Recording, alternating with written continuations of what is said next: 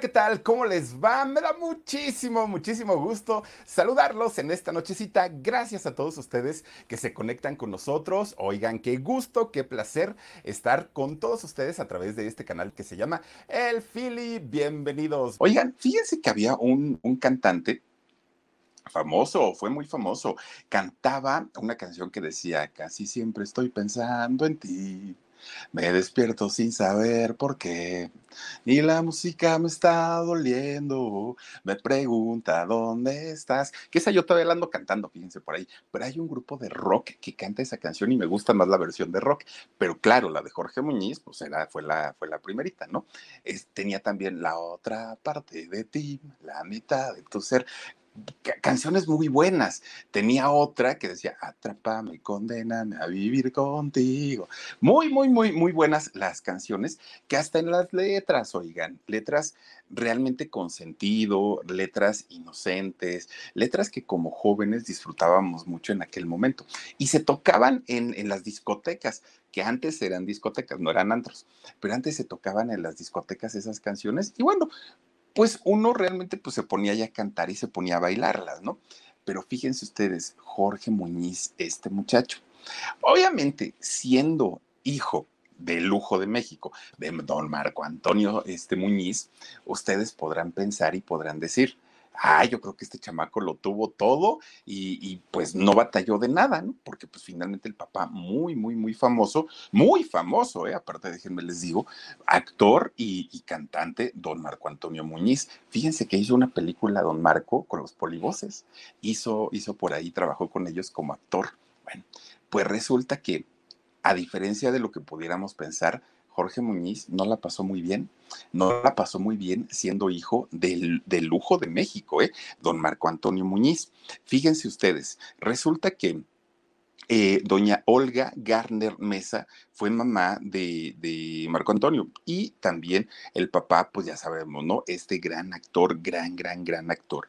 Ellos cuando se casan, doña Olga y don Marco Antonio Muñiz, fíjense ustedes que tienen cuatro hijos, pero en realidad doña Olga ya llevaba un hijo con, con ella, que finalmente, pues al casarse con don Marco, pues el, niño pasó a ser de él, ¿no? Pero biológicamente, eh, pues era, no, no era de él y con ella tuvo cuatro, es decir, fueron cinco hijos. Pero resulta que al pasar el tiempo, pues don Marco hace otra familia. ¿no? Pues como lo hace la gran mayoría, se, se, dejan, no se entienden y hace otra familia. Tuvo con esa nueva familia cuatro hijos, por lo cual en total fueron nueve, ¿no? Ocho hermanos de, de, este, Marco Antonio Muñiz, de Marco Antonio, este, ay, de... ¿Qué ando pensando?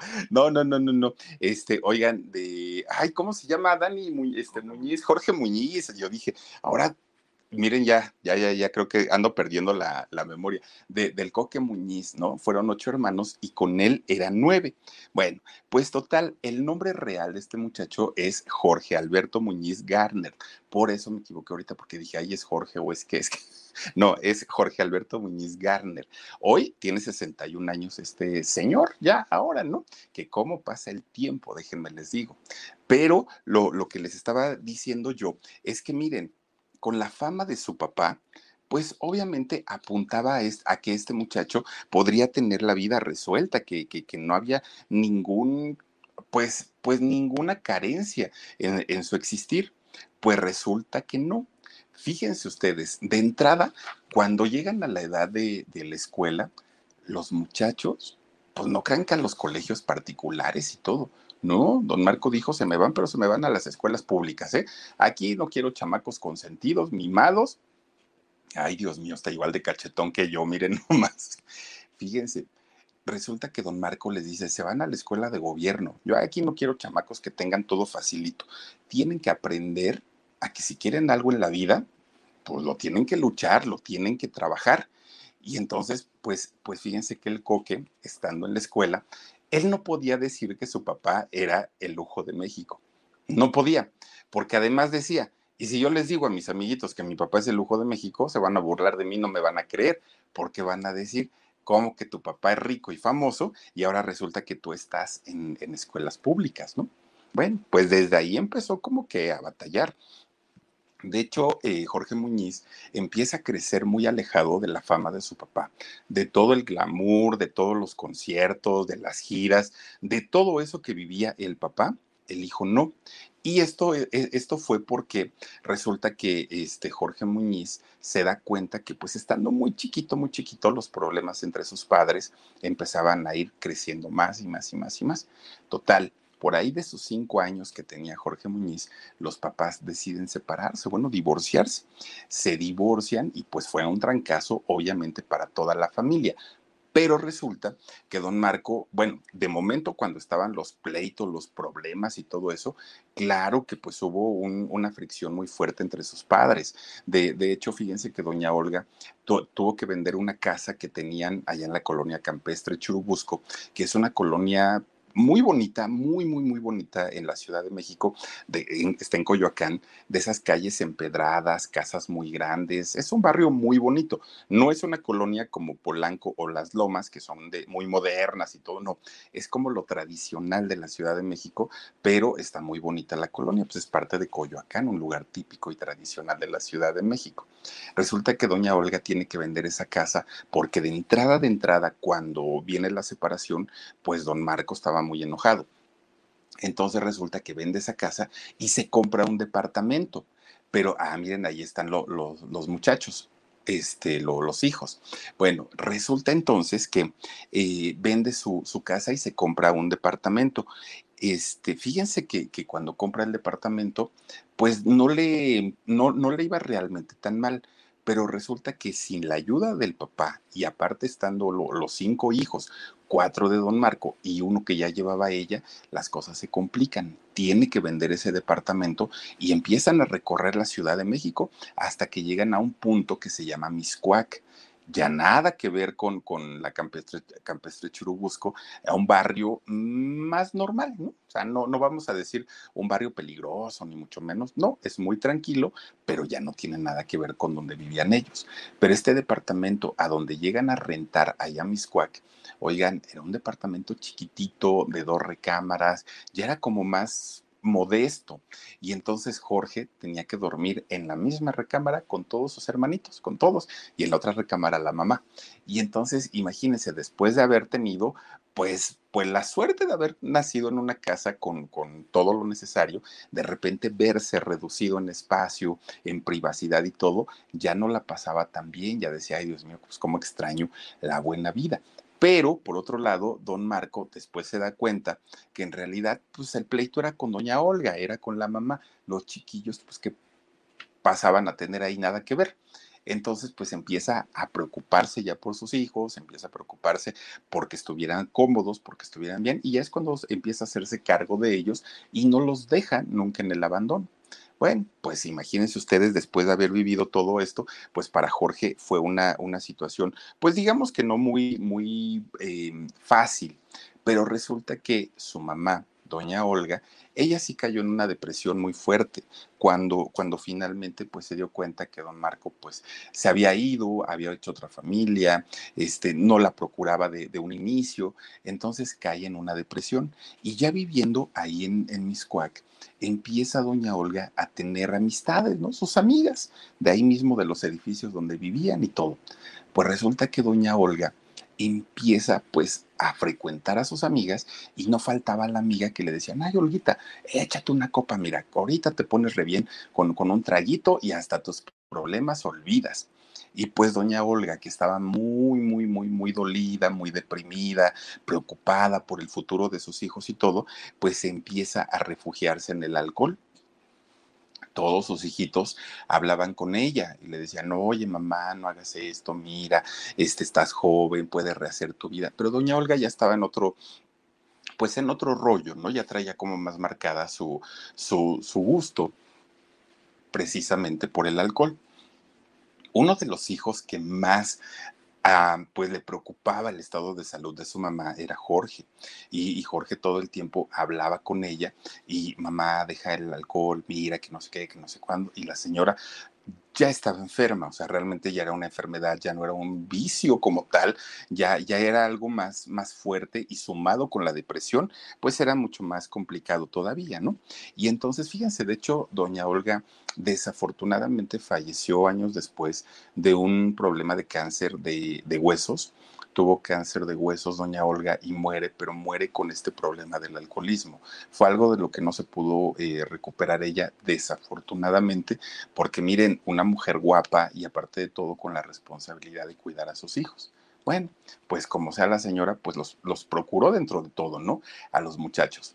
Pero resulta que, pues imagínense ustedes, Jorge desde chiquitito, o sea, pues prácticamente desde que nació, pues ya traía el rollo de, de, de ver ensayar a su papá, de los artistas que lo visitaban en su casa. Eh, para él el ambiente artístico, bueno, era lo de menos, porque pues él, él había vivido y, había crecido hasta los cinco años con todo ese glamour del espectáculo, ¿no? De las canciones y de todo eso. Entonces resulta que acompañaba a su, a su papá, de hecho, a los teatros y al Teatro Blanquita y a Televisa y por todos. Miren, Rocío Banquels, que, que este joven estaba ahí, ¿no? Con, con María del Sol, estaban por ahí bueno, pues resulta, fíjense, se empezó a interesar un poquito en la música, no mucho, pero don Marco, cuando lo iba a visitar y veía que el chamaco cantaba y andaba por ahí, dijo, pues le voy a poner un maestro de, de, música para que le enseñe partituras, guitarra, canto y todo lo que tenga que aprender pues en realidad para Jorge todo eso era muy normal, porque pues siempre había maestros de canto en su casa, siempre había amigos artistas, siempre había el glamour y todo. Entonces cuando le dijeron, Va, te voy a poner un maestro de canto, dijo, ah, sí, está bien, no pasa nada. Y entonces, ¿qué creen? Su vecino de ese momento, de don Marco Antonio Muñiz, perdón, de, de, de Jorge Muñiz, resulta que era nada más ni nada menos que el maestro Álvaro Carrillo. Nada, nada más imagínense la, pues ahora sí que el, el, nivel, ¿no? Del maestro de canto que le ponen a Jorge Muñiz, don Álvaro Carrillo. Oigan, bueno, no, fue, fue de él de quien hizo la vida eh, José José, ¿no? En paz descanse. Imagínense nada más un, un actorazo, pero, este, perdón, un compositor, un músico, un cantante de talla mundial, ¿no? Bueno, pues resulta que don Álvaro Carrillo le empieza a enseñar pues el canto y, to y todas estas eh, cuestiones de la música a Jorge Muñiz, estando él muy, muy, muy chiquito. Y entonces Jorge decía, sí, la música está bien y está padre y suena muy bonito y ojalá algún día logre tener una carrera como mi papá, pero ahorita no me interesa el canto. La verdad es que no. A lo mejor en un futuro podría ser, pero ahorita no, decía Jorge. Entonces le preguntaba a su mamá, bueno, hijo, ¿y entonces qué te interesa? Y dijo él, jefa, ganar dinero. Yo quiero tener mi cartera este, llena de billetes. Ahora sí que como dice Basilos, yo quiero tener mi primer millón. Ni me interesa la escuela, la verdad, ni tampoco me interesa este, cantar ahorita. No, yo quiero trabajar ya para empezar a ganar mi dinerito. Y entonces don Marco, pues que se le enoja. ¿Cómo crees? si para eso te estoy preparando, te estoy capacitando, que no sé qué. Bueno, pues Jorge Muñiz hizo berrinche y dijo, me voy a trabajar de lo que sea y donde encuentre. Eso es lo, lo que yo quiero. Dice Norita Rosales, tu voz es única porque va acompañada de tu sencillez. Feliz día del locutor. Gracias, Norita. Te mando muchos besos. Gustavito García, dice el Philip. Gracias, Gustavito. Te mando también muchos besotes. Gracias, gracias. Oigan, pues que agarra un camión de allá de Miscuac, este Jorge Muñiz, y se, va al periférico, que de ahí queda muy cerquita el periférico, una de las avenidas más importantes de la ciudad. Y lo toma en dirección hacia el sur y se baja en Avenida San Jerónimo. Avenida San Jerónimo tiene sus zonas de mucho lujo, de mucho. Tiene las zonas también así como muy, uh, ¿cómo les puedo decir? Como por donde vive el Philip, ¿no? Pero tiene zonas de mucho, mucho, mucho dinero. Y entonces resulta que entra a buscar trabajo en un restaurante y le dicen, sí, está bien, ni lo conocieron, ¿no? Sí, está bien, este, pero mira, nada más ahorita tenemos plazas como mesero, ¿te interesa? Y dijo el Jorge Muñiz, no, pues sí, está bien, ¿no? pues enséñanme porque aparte no sé. Le dijeron, ah, es que no tienes experiencia. Bueno, entonces entras de garrotero y después ya te, te, te ascendemos a mesero. El garrotero es aquel que, pues que le ayuda, ¿no? A, este, a, a los meseros en todo, este, cuando termina una mesa del de, servicio, limpian todo, recogen los, los, platos sucios, los llevan a, a, quien está para el cochambre, para la, la limpieza, y ellos limpian su, su, su, mesita y todo el rollo. Les ayudan a los meseros y ya luego los hacen meseros. Y entonces Jorge Muñiz empieza a trabajar como mesero. Ya ganaba su dinerito y él feliz de la vida, encantado de la vida, porque ya tenía su, su dinerito. Miren, de hecho, en estos restaurantes, que él es cuando él tenía 16 años, es cuando empieza a tener sus primeros contactos con la bebida, con el alcohol.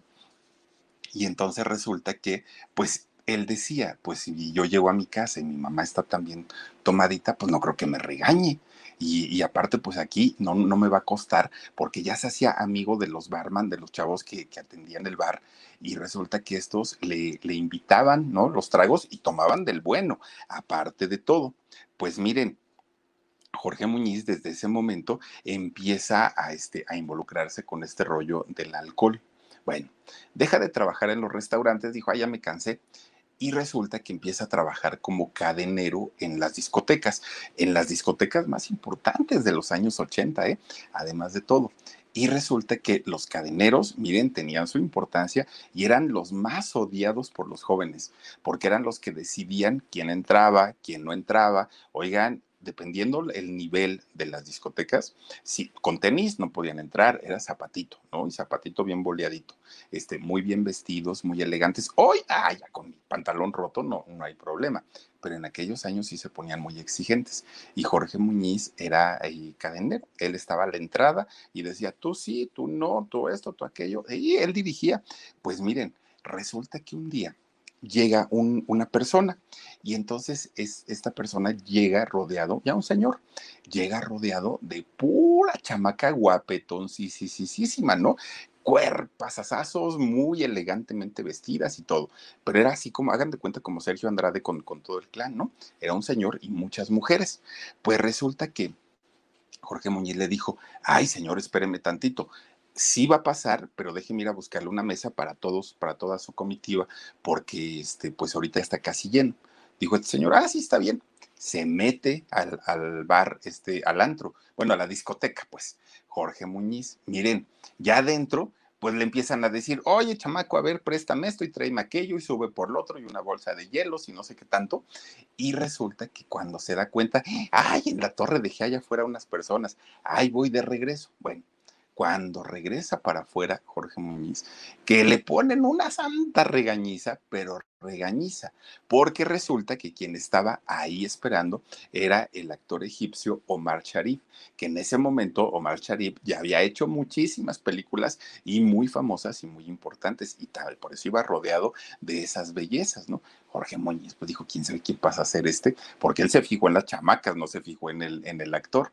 Y entonces cuando, cuando este actor se queja porque lo tienen ahí durante media hora, pues corren así de rápido a Jorge Muñiz. Le dijeron, ¿sabes qué? Ámonos, ¿no? No sirves para esto y ahí te ves. Pues ya, digamos, con la cola entre las patas, se va para su casa, Dios mío, ¿y ahora qué voy a hacer? Ya no tengo trabajo, ya no tengo dinero, ya andaba también con el rollo del gusto por las chamacas y entonces dijo, ¿y ahora qué? Pues resulta que empieza, le habla con su papá y le dice, ¿sabes qué, papá? Quiero estudiar comunicación y quiero andar en la televisión, pero no quiero cantar, yo quiero andar ahí como Raúl Velasco, ¿no? Presentando a los artistas, quiero ser conductor, quiero ser locutor, quiero hacer todo lo que tenga que ver con las, con las comunicaciones. Lo mandan a estudiar este, comunicaciones a Jorge Muñiz. Bueno, uno de sus primeros trabajos que tuvo ya en el mundo de, de la comunicación, ¿qué creen que fue? Miren, se hace reportero de un noticiero de un noticiero que pasaba en esos años en el Canal 13, lo que hoy es Televisión Azteca o Azteca 1. En aquellos años era Imevisión. Ahí había un noticiero en la noche. Pues resulta que este noticiero lo conducía Joaquín López Dóriga, el teacher. Y entonces el teacher estaba necesitando reporteros. Pues Jorge Muñiz dijo, ay, voy a ir a pedirle trabajo a ver quién quita. Le dan el trabajo. Bueno, mal reportero, muy mal reportero Jorge Muñiz en aquel momento. Pues total, un día el teacher le dice, a ver chamaco, mira, este, necesito que vayas a entrevistar por favor a Fidel Velázquez. quién era Fidel Velázquez, el líder de la CTM, de estos grupos de, trabajadores. Ay, Dios mío, quién sabe se cayó. Y, este, y entonces un, señor ya grande, aparte eh, Fidel Velázquez, y muy importante en la política de México. Resulta que agarra su, su, su este, camarógrafo y se va a hacer la entrevista, Jorge Muñiz. ¿No? Llega donde este, el señor Velázquez, y Fidel Velázquez, y ya empieza a platicar. Cuando presentan la entrevista que no había revisado el teacher, híjole, miren, el teacher estaba echando chispas. La entrevista estaba horrenda, pero horrenda de a de veras, ¿no? Era mala, muy, muy, muy mala. Y entonces el teacher le empieza a manotear, chamaco, ¿cómo hiciste eso? Mira nada más qué personaje fuiste a entrevistar y tan malas preguntas y tan mala entrevista que le hiciste. Dedícate mejor a la música, igual que tu padre, le dijo. Y pues ya Jorge Muñiz muy triste, porque pues imagínense, le había puesto tremenda regañada, regañiza el teacher, ¿no? Pues miren, no le queda de otra a, a Jorge Muñiz más que pues pedirle a su papá que por favor, pues lo, lo, dejara, que lo acompañara a sus giras, a sus ensayos, a todo donde tuviera que estar para poder aprender el mundo de la música. Dijo, pues ya que, ya estuve de mesero, no me funcionó, ya estuve de cadenero, no me funcionó, ya estuve de, reportero, no me funcionó, pues ahora sí que voy a seguir el, el, el consejo del teacher, me voy a hacer músico, ¿no? Y entonces su papá dijo, ay hijo, pues claro que sí y entonces fíjense que lo empieza a acompañar a todos sus, este, ensayos y a todos sus conciertos a su papá. Empiezan los dos a, a irse, ¿no? Pues muy feliz don Marco Antonio Muñiz. Miren, lo mete a trabajar a diferentes obras de teatro, obras musicales, para que empezara a foguearse con el rollo de la voz. Jorge ya cantaba y aparte le gustaba tocar guitarra. Entonces fue muy rápido agarrar otra vez el ritmo y claro, con, las, con, con los conocidos que tenía, los contactos que tenía don, don Marco Antonio, luego, luego le dieron su contrato para que empezara a grabar sus primeros discos. Y entonces, fíjense, le empieza a ir bastante, bastante bien, porque siendo el hijo de don Marco Antonio Muñiz, pues lo invitaban a todos los programas, lo entrevistaban en todos lados, pues querían quedar bien finalmente con el papá y el papá, el lujo de México, muy querido, además de todo en los medios de comunicación. Hasta el día de hoy, ¿eh? hasta el día de hoy es una persona muy, muy, muy eh, querido.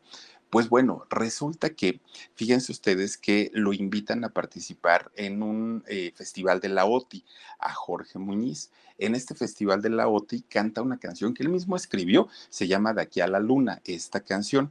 Y entonces resulta que poco a poquito empieza a avanzar en este concurso y llega a la final del Festival OTI. Si no estoy mal, fue en 1990, si no estoy mal ay, no me acuerdo, a ver si ahorita me checa Dani en qué año participó Jorge Muñiz en ese festivalote. Bueno, resulta entonces que como parte de, pues digamos, de, lo que era el, Festival OTI, que además de todo lo organizaba Televisa, fíjense que como parte de la promoción, a los finalistas de este concurso los llevaban al programa más visto de la televisión en México y en Latinoamérica, que era siempre en domingo. Y entonces presentaban, ¿no? A todos los finalistas de los concursos diferentes de, de los diferentes años. Entonces ya para entonces Jorge Muñiz tenía 21 años de edad. Y entonces resulta que, pues miren, su inexperiencia, pues a lo mejor se confió de más, lo que haya sido, ¿no? Pues él llega con su pista, pero pista musical, ahí al, foro de Televisa, creo que era el foro 2, donde hacían el siempre en domingo. Entonces llega con su, con su pista para que se la pusiera la, gente de cabina y él poder cantar. La canción tenía que ser en vivo, sí o sí, y los músicos no había en vivo. Eso sí, no eran en vivo, ahí era pista.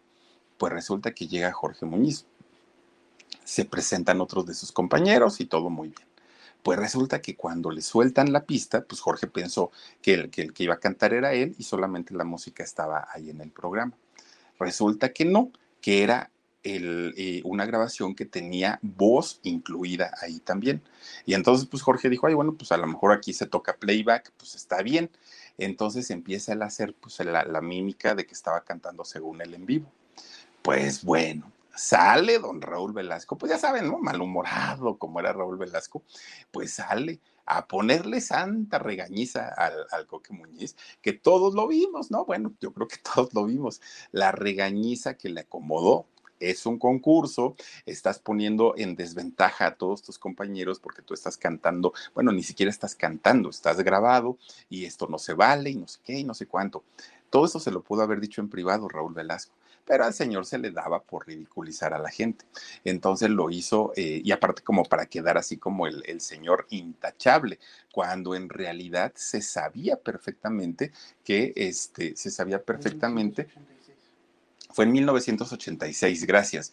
Se sabía perfectamente que este Raúl Velasco pues siempre quedaba como el, el pues el más recto, ¿no? An, ante todo.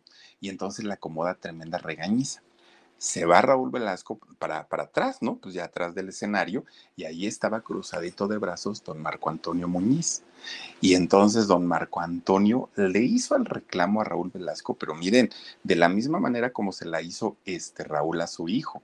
Le gritoneó, pero le acomodó una gritoniza y olvídate que vuelvo a estar en tu mugroso programa. ¿Cómo se te ocurre haber ridiculizado a mi hijo? Le hubieras hablado en, en, privado, él ni siquiera tuvo la culpa, él trajo su pista musical, yo supervisé que trajera su pista musical, pero fue tu gente y en todo caso tienes que regañar a tu gente porque ellos fueron los que se equivocaron, no fue mi chamaco. Bueno, pues Raúl Velasco ya no sabía ni dónde meterse, Raúl Chaparrito y eh, don Marco Antonio no lo era tanto, bueno, no lo es tanto. Y entonces se hace ahí el, el tremendo borlote. Se suben a su coche, papá e hijo, y, y, van rumbo a su casa, ¿no? Don Marco Antonio iba echando chispas, pero chispas, chispas, chispas, iba echando este don Marco Antonio, iba muy enojado. Pues bueno, total. Al otro día le hablan de, del programa Hoy mismo, un programa de que lo conducía este Guillermo Ochoa, ¿no? También don Memito Ochoa. Y entonces don Memo Ochoa tenía pleito casado con Raúl Velasco. No se llevaban, no eran buenos compañeros a pesar de estar en la misma empresa. Pues resulta que le habla a Jorge Muñiz y le dice, oye hijo, es que supe lo que te pasó y no es justo que te haya hecho eso este hombre, pero bueno, ¿qué te parece si vienes a entrevista al ratito y aquí nos platicas qué fue lo que pasó y qué fue lo que falló? Y entonces Jorge Muñiz dijo, ah, pues ahora va la mía, porque Raúl Velasco a mí no me dejó hablar, a mí Raúl Velasco todo el tiempo él estuvo hable y hable y hable y hable, y resulta que él este, a mí no me dejó dar una explicación. Jorge Muñiz va el otro día al programa de hoy mismo con Guillermo Ochoa llega al programa, se sienta obviamente ahí en su, en su sillita y empieza la entrevista. Queriendo que no, queriendo que no, este, pues eh, Guillermo Ochoa empieza pues a tirar a Raúl Velasco, ¿no? Así como que, que por qué te lo, por qué te regañó en público, qué fue lo que hiciste, en dónde estuvo el error. Empezó Guillermo pues, a, a, hacerle la entrevista. Y Jorge Muñiz explicó esa parte que él llevaba su pista con solo música, se equivocaron en cabina, pero no sé qué. Y entonces le dice, este Guillermo Ochoa, pero sí cantas, realmente sí cantas. Y dijo, bueno, no como mi papá, pero sí sí canto. Y le dice Guillermo Ochoa, ¿y podrías cantar la canción que cantaste allá Siempre en Domingo, pero ahora sí en vivo totalmente? Sí, claro, no tengo problema. Y entonces le ponen la pista y se para Jorge Muñiz a cantar. Cuando iba a empezar a cantar, ya estaba la voz en la pista. Otra vez fue lo mismo, lo mismo, lo mismo que le había pasado en Siempre en Domingo. Pues inmediatamente Jorge Muñiz dijo, corten la canción, quítenmela. Yo ya no quiero otro regaño, ya no quiero que me vuelva a pasar lo mismo. Y muy apenado, Guillermo Ochoa le digo, ay, pues ya entendimos qué fue lo que pasó entonces, discúlpanos y hasta ahí quedó, pues digamos que la, la anécdota, ¿no? De, de, esta regañiza que le acomoda Raúl Velasco en aquel momento. Bueno, pues miren. Jorge Muñiz sale de ese programa, del programa hoy mismo, pues desilusionado, triste, asustado. Pues él ya de hecho quería tirar la toalla. Dijo, ah, ya, total, pues mejor ni me dedico a eso, porque si en todos lados me va a pasar lo mismo, no, no, no, no, así la verdad no. Y entonces don Marco Antonio le dijo, a ver, chamaco, esto es algo con lo que tienes que aprender a lidiar en el medio. Y si no lo sabes hacer, efectivamente, retírate, pero no te retires por lo que te pasó. Retírate porque no sabes manejar la, las, las situaciones. Y entonces, pues ya se van para su casa. Finalmente, pues ahí, este, don Marco le seguía dando consejos a, a su hijo Jorge. Y miren, vaya que necesitó los consejos porque la siguió regando y la siguió regando de una manera tremenda, tremenda, tremenda. Resulta que llega el año 1988 Imagínense de, qué época estamos hablando. Y resulta que en la Plaza de Toros México, aquí en la ciudad, este, pues iba a haber un, evento de, boxeo, que aparte a Jorge Muñiz le gusta el boxeo. Y resulta que iba a pelear el Maromero Páez. ¿Se acuerdan ustedes del Maromero, que por cierto hizo una película con Gloria Trevi? Muy festivo el Maromero y muy, muy, muy, pues era como, era como acróbata, aparte de todo. Pues se vendieron los boletos todos, porque era la sensación ver pelear al Maromero Páez. 50 mil personas había esa noche en la Plaza de Toros México. Además, iba a haber transmisión por la televisión en vivo. Se iba a transmitir pues prácticamente a toda Latinoamérica. Como sabemos, cada que hay un evento deportivo importante para los mexicanos, se toca el himno nacional, se canta el himno nacional. Y generalmente invitan a una persona que se sepa, que, que sí se, se, sepa, pues que miren, ahí está el maromero. Que, que, se sepa que canta bien, que, que, es afinadito, que pues va, va a cantar el himno con todo el respeto del mundo. Bueno, pues ahí tienen que le dicen a Jorge Muñiz que era su oportunidad para ir a cantar el himno nacional desde que llegó y entra por los, los túneles estos que hay ahí en la Plaza de Toros, bueno, pues Jorge Muñiz pues iba nerviosísimo a más no poder, porque aparte de todo tienen que cantar a capela, sin música. Y entonces dijo, aquí es mi voz o mi voz. Y su papá, que estaba ahí con él, le dijo, tú concéntrate, no pasa nada, tranquilo. Cuando lo presentan y empieza a cantar el himno nacional Jorge Muñiz, pues estaba muy nervioso, pero estaba concentrado pero de repente se da cuenta que la acústica de la, de la Plaza de Toros, pues no es precisamente para un concierto y hay rebotes de sonido, como eco. Entonces, pues desde ahí ya empezó como a temblar un poquito. Pero fíjense ustedes que en el box, no sé si han visto que salen estas chicas guapísimas, que salen pues así muy, muy eh, vestidas sensualmente, con unos cartelones donde anuncian los rings y anuncian los nombres de los boxeadores y todo, salen así ellas, ¿no? Muy, muy, muy guapas. Pues resulta que estaba Jorge cantando y al, lado de donde estaba él estaba una de estas chicas. Entonces él estaba cante y cante y cante muy a gusto y de repente voltea. Ay, cuando la vio dijo, Dios mío, órale, con esta chamaca está, pues, pues, pues, ¿cómo les explico? Y ahí perdió la concentración el Jorge Muñiz. Ahí fue donde ya no. Y que se, miren, ahí están ellas, que se equivoca en la, en la letra. Miren, pues obviamente como mexicanos, claro, o sea, por supuesto que, no se lo iban a perdonar. ¿Cómo un mexicano no se iba a saber el himno nacional? Empieza la rechifla ahí en la Plaza de Toros, pero rechifla de de veras, ¿eh? Miren, mentadas y recordándole a, a su mamá, era lo menos, lo menos, lo menos que le chiflaban. De ahí le empezaron a decir todo como pudo terminó, ya no supo ni qué, porque obviamente con la primera equivocación de ahí se siguió con todo, todas las estrofas pues resulta destrozó el himno nacional. Oigan, pues fíjense, resulta que este Jorge termina de cantar como pudo, pero para salir de la plaza, para salir de ahí de, la plaza de toros, tenía que pasar por en medio de la gente y ya luego tomar un, un túnel y salir al estacionamiento. Pero eran muchas filas las que tenía que pasar en medio de la gente. Pues esas filas que tuvo que recorrer, bueno, Jorge Muñiz le hicieron de todo, bueno, le pellizcaron todo, todo, todo, todo, zapes y todo, chiflidos, todo lo que se puedan imaginar le, pasó. Sale finalmente ya para el túnel y lo abraza su papá. Se van para el carro y Jorge Muñiz iba espantado porque dijo, aquí me van a hacer algo. Sale espantadísimo, espantadísimo y su papá callado, no decía nada. Serio, el lujo de México. Llegan otra vez a su casa ya llegando, pues Jorge Muñiz dijo, pues espero ahora, ahora la regañiza de mi papá, y con justa razón, porque don Marco Antonio se dio cuenta que fue por coqueto. Jorge Muñiz. Entonces dijo, ah, ahorita seguramente pues me va a, regañar y me va a decir algo. Y pues sí, tiene razón. Bueno, pues miren, preparado para, para la regañiza Jorge Muñiz, don Marco Antonio le dijo, nada más le, le, le dio risa y le dijo, ¿te das cuenta de lo que acaba de pasar hoy? Y le dijo Jorge Muñiz, pues sí, pues la regué en el himno. No, no, no, no, no.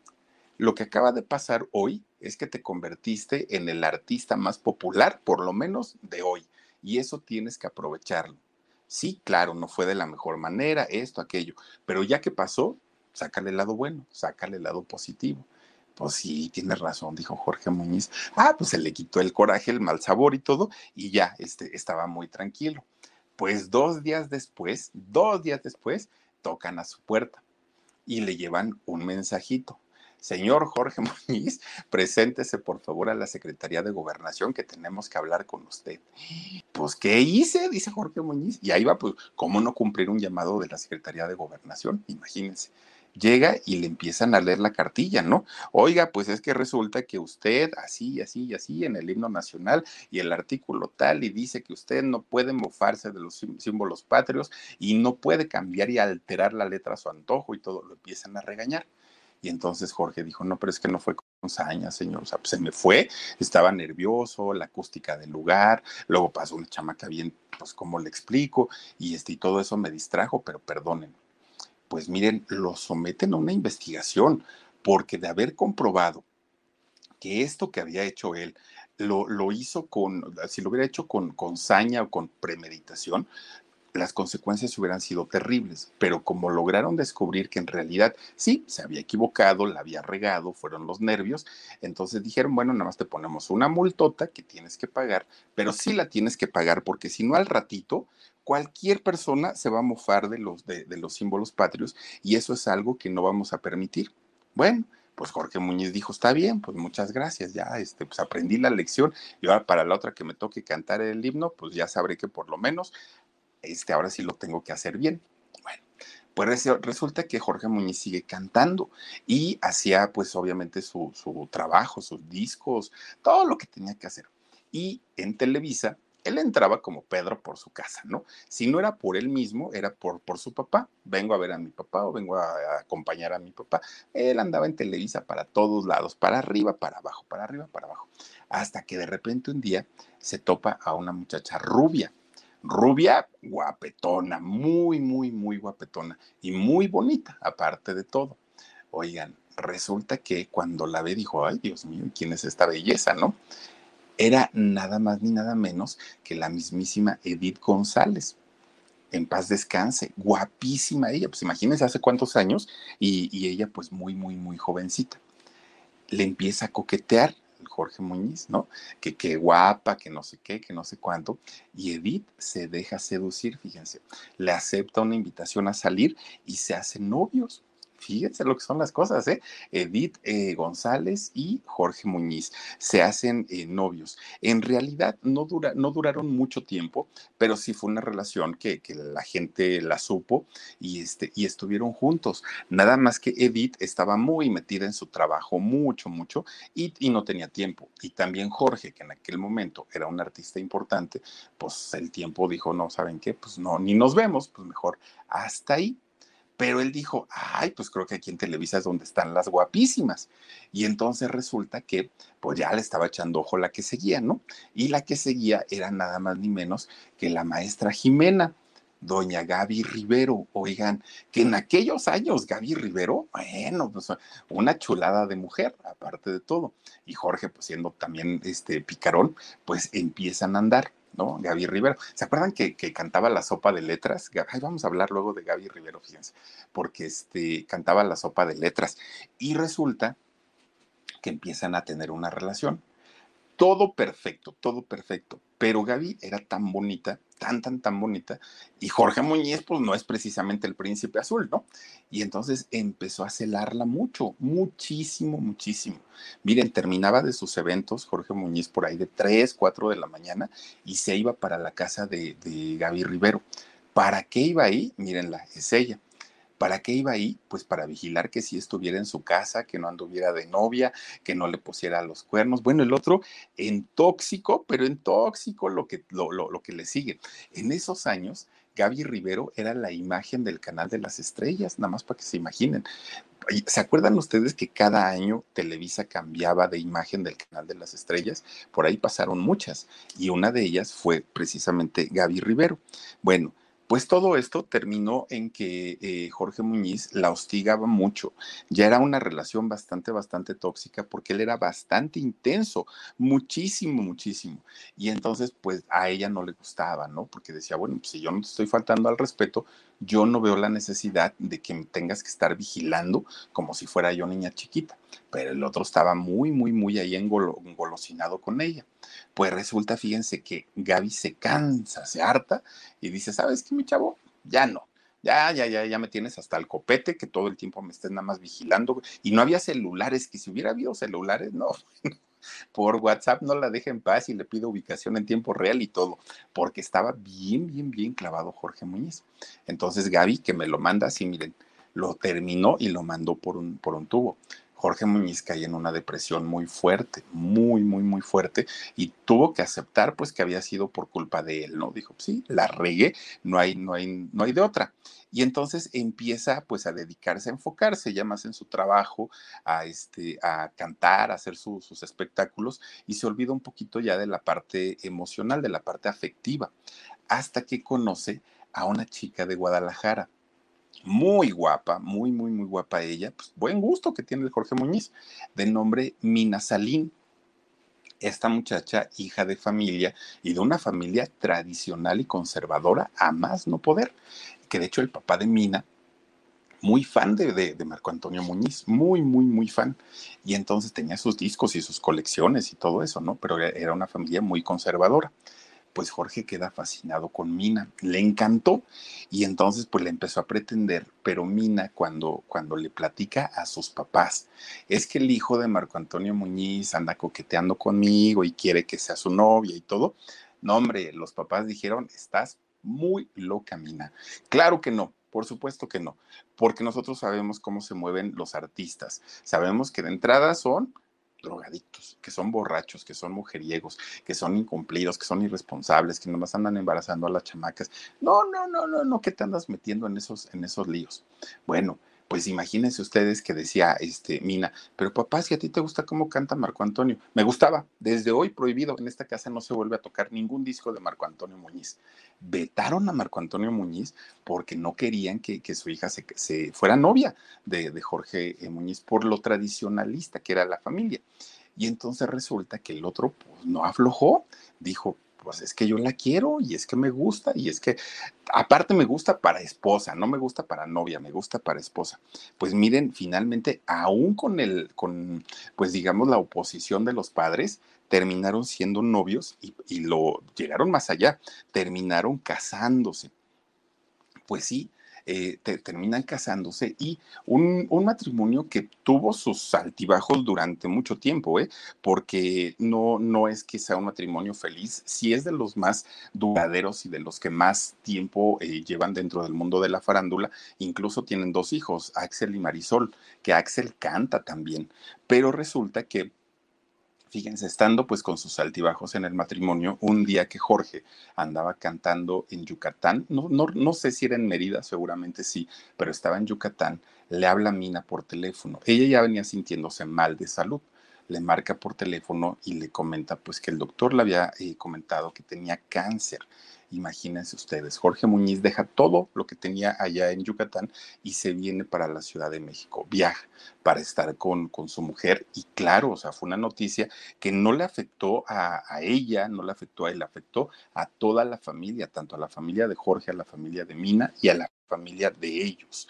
Dentro de las cosas que, que, tenía que hacer Mina, era quitarlos, fue, quitó todos los espejos de su casa porque no se podía ver, porque para ella, ella, ella se sentía mal de verse, de verse enferma y cuando empieza su tratamiento de, quimioterapias y se le cae el pelo, ella siempre usaba peluca todo el tiempo, no quería que nadie la viera en, en esta situación.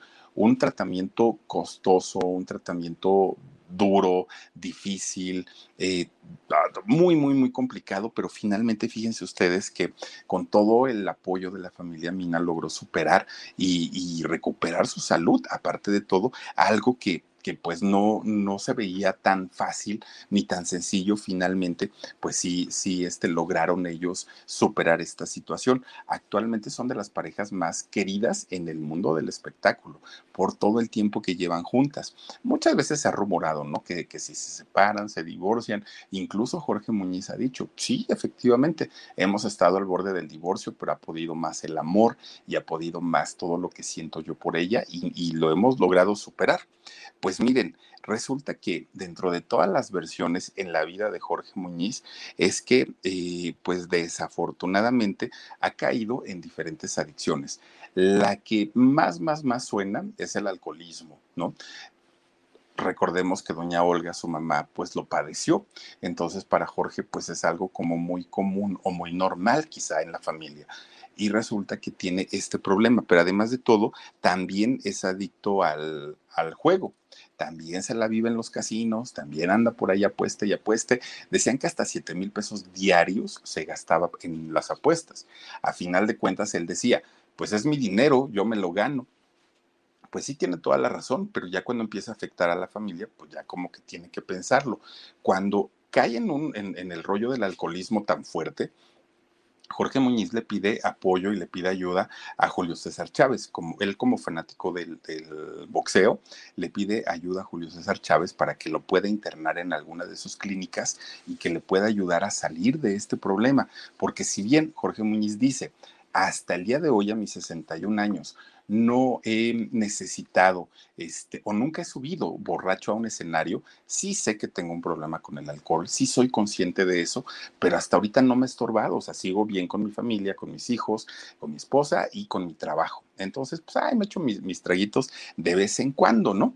Eso es, eso es lo que él dice, pero finalmente, pues sí le ha afectado, o sea, pues como, como no, imagínense, si no en las cuestiones familiares, por lo menos en su salud, pues vamos a, a vayan ustedes a saber de qué manera se encuentre. Lo que hace al día de hoy Jorge Muñiz, de hecho va a tener un concierto este, próximamente, déjenme ver si encuentro cuándo, este, porque me mandaron por aquí el, el, la, la, publicidad de Jorge, de cuándo va a estar, porque se, se, va a presentar, de hecho, con Carlos Cuevas, y aquí está, miren, es un, es un espectáculo eh, que se llama, ¿verdad? Y te lo voy a, te lo voy a mandar. Este, para ver si me, lo pones aquí en la pantalla. Es un espectáculo que va a dar próximamente con este Carlos Cuevas y no me acuerdo con quién es el otro, pero están cantando y están haciendo un homenaje para el maestro Armando Manzanero. Pero además de todo, fíjense que tiene un programa de televisión. El asunto es que lo tienen una, eh, en un canal de televisión que no es muy visto, que es la octava y se llama la octava de Parranda. Lo pasan todos los sábados en Canal 8 de la Ciudad de México. Es un canal local se llama La Octava, y ahí tiene de parranda con, con Jorge Muñiz, pero pues desafortunadamente no es de los canales más vistos en la ciudad y por eso pues no hace como mucho ruido, ¿no? Tiene obviamente allá sus invitados y, él trata finalmente pues de sacar un programa digno dentro del bajísimo presupuesto que les asignan para hacer eh, este tipo de, de programas, sobre todo después de haber hecho programas en Televisa y, y con presupuestos muy, muy, muy altos, hoy la batalla un poquito. Fíjense ustedes, 20 22 discos ha grabado hasta el día de hoy. Eh, Jorge Muñiz ha conducido ocho programas de televisión y sigue siendo todavía de los consentidos y de los queridos. Miren, ahí está este, eh, lo que está haciendo ahorita, es justamente con Rodrigo de la Cadena. Ah, este muchacho canta bien, ¿eh? Rodrigo de la Cadena, Carlos Cuevas y Jorge Muñiz van a estar, a ver, Dani, súbelo, porfa, en el teatro, ¿qué teatro es? Centenario. Centenario Coyoacán, dice, por ahí van a estar en noviembre, pues esperemos que ya estén más tranquilas las cosas para ese mes y pues ahí está, lo que sigue haciendo hasta el día de hoy Jorge Muñiz, este muchacho que sí, pudo haber vivido como junior sin problemas, pero él decidió, ah, trabajo, y pues ahí me gano mi dinerito y al ratito canto y pues si me va bien, qué bueno, y si no, pues ni modo, pero miren, mal que bien, ahí la lleva con su carrera. Nunca al nivel de su padre, nunca, nunca, ni tampoco en la voz, definitivamente. Pero de que el señor le echa ganas, eso indiscutiblemente. Pues ahí está la historia de Jorge Muñiz. Espero que les haya gustado y por lo pronto vamos a saludar a quienes nos han acompañado esta noche a través de este canal. Gracias a Elsa García. Elsa, te mando muchos, muchos, muchos besotes. Adriana Roth F dice saluditos. Nes Castillo, saludos chicas. Basti dice Danny Boy, ¿podrías pedirle al Philip si felicita a Sandra Leticia por su cumpleaños? Sandra Leticia Alcántara Moreno es su cumpleaños hoy. Felicidades, mi queridísima Sandrita. Pásatela bien, bien, bien bonito. Que te festejen mucho, que la pases muy bonito y te deseamos todo lo mejor. Claro, el equipo del Philip y de Productora 69. Dice también por aquí, a ver, a ver, ¿a quién más tenemos? Misterioso Sánchez, sí, Philip. Dice, le gusta aventarse sus chupirulos. Uy, Sí, le encanta, le encanta. Julietita Villatoro, saluditos, Philip. Gracias, Julietita. Adriana Roth, ah, ya la habíamos visto, también está por aquí. A ver, a ver, Betty Bob eh, 8894 dice, hola muchacho Pechocho, gracias Betty, saluditos. Emily Velázquez, bravo, gracias Emily. También está con nosotros Nes Castillo, saluditas, saluditos, hermanas. Jalipe, gracias, gracias Nes. Y también tenemos por aquí a Trabajando en tu Sonrisa. Philip, Feliz día del locutor, voz hermosa y cálida, bravo y abrazos. Canta porfa la otra parte de ti, la mitad de tu ser, tu complemento yo. Oigan, dice mi complemento, de saluditos para Omar y para Dani Boy. Gracias, trabajando en tu sonrisa. Que te digo que a mí me gusta la de casi siempre estoy pensando en ti. Me despierto sin saber por qué. Y la música me está doliendo, me pregunta dónde estoy. ¡Ay, está bien buena esta canción! Oigan, pues muchísimas, ay, luego, están ahí de groseros. Muchísimas, muchísimas gracias por haberse conectado esta noche con nosotros. Gracias por habernos acompañado en este canal que es el Philip. Les recuerdo que el día de mañana tenemos transmisión en vivo a las 2 de la tarde, programa en shock, y a las 10 y media aquí en el canal del Philip. Oigan, vamos a platicar de, miren, mexicanos, pero mexicanos de a de veras. Les voy a, platicar la historia de dos chicas que cantaban. Miren, precioso la música de México. Y está bien interesante su historia. Cuídense mucho, descansen rico, que sueñen con los angelitos y si Diosito quiere, nos vemos el día de mañana. Soy Felipe Cruz, el Philip. Adiós.